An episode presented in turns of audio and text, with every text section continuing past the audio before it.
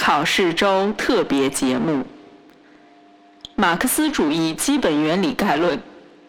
声明：前方高能，请非考试人员和考试人员迅速撤离。以下内容皆来源于网络，请勿在考试前收听。请勿在考试前收听。请勿在考试前收听。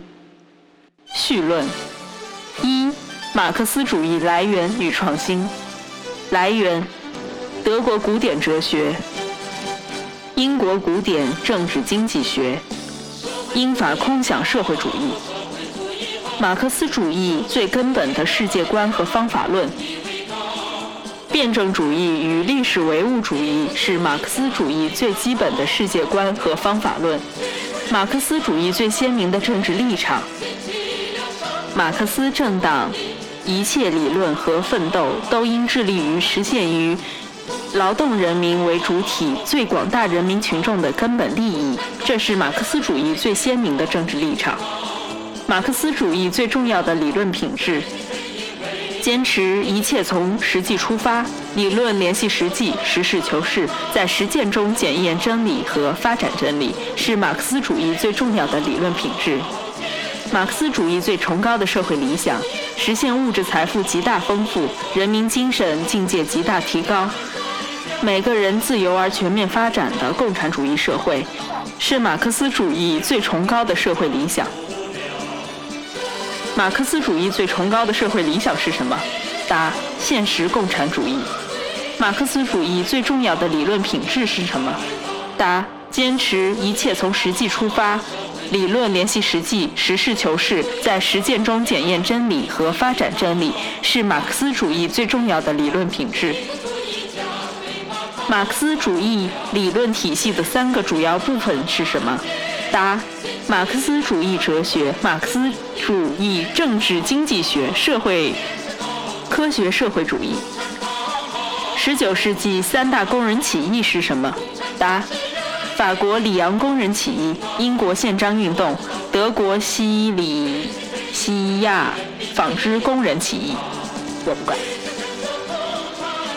马克思主义直接理论渊源是什么？答。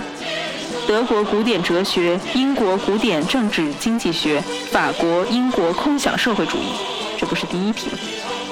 什么是马克思主义？答：从狭义上说，马克思主义即马克思恩格斯创立的理基本理论、基本观点和学说体系；从广义上说，马克思主义不仅指马克思恩格斯的创立的基本理论。基本观点和学说的体系，也包括继承者对它的发展，即发展中不断发展的马克思主义。学习马克思主义的基本原理的根本方法是什么？答：理论联系实际。近代哲学的基本问题，全部哲学，特别是近代哲学的重大基本问题是思维和存在的关系问题。哲学的基本问题是什么？它的内容是怎样的？答：哲学的基本问题是思维和存在的关系体系问题，包括其一，物质和精神何者是第一性，何者是第二性的问题；其二，思维能否认识或正确认识存在的问题；三，马克思主义物质的定义。物质是标志客观实在的哲学范畴。这种客观实在是人通过感知感觉的，它不依赖于我们的感觉而存在，为我们的感觉所复写、摄影、反应。我不说了，我不说了，我不说了，好长呀！我的天哪！好吧，就到这里吧，反正我没有剪辑，你们看着办吧。这里是 FM 九幺七零三六，我是林迅，请不要取关我，么么哒。